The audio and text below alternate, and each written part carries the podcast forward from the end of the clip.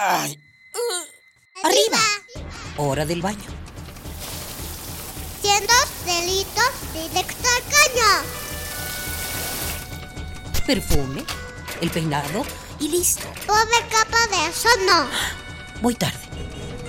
Ah, una hora varada. ¿Cuánta gasolina has gastado? A trabajar, que el sustento hay que ganar. ¡Eh! ¿Mediodía y no he comido? Dame uno para llevar, por favor. ¿Me regalas una bolsa? Mucho plástico en el suelo. Detente, detente. ¿Miraste tu paso por la Tierra? Es tiempo de conocer mi huella. Tu huella. Nuestra huella en el planeta.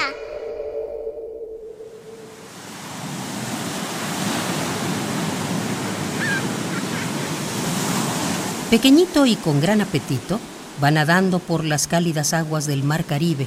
Su hábitat natural es el Océano Índico y el Pacífico Occidental. Se trata del pez león. Imagínalo entre el coral anaranjado, con franjas blancas y aparentemente inofensivo. Él es el nuevo habitante del Caribe.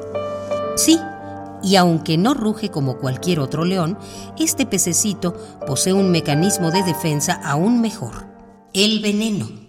El veneno que expulsa a través de sus 18 aletas dorsales, que asemejan a un penacho de plumas, puede provocar dolor intenso y náuseas, pero no es mortal para los humanos.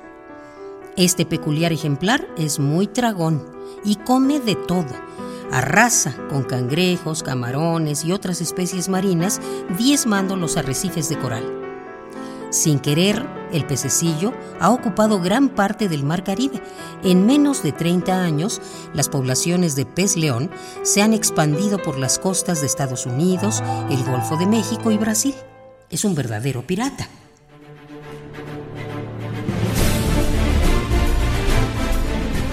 Y ya hablando de peces piratas, seguro alguna vez has comido una rica carpa, frita, empapelada o en cualquiera de sus sabrosas presentaciones.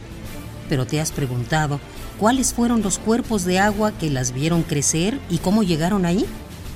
La carpa es un pez robusto con flancos color cobre que en México ha cumplido con su objetivo de beneficio social, pues se adapta a una amplia gama de climas, lagos, ríos, lagunas, charcos temporales y hasta estanques rústicos.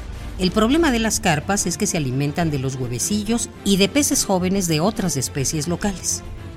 La introducción de las carpas en el lago de Xochimilco es una de las diversas causas que han puesto al borde de la extinción al mexicanísimo ajolote.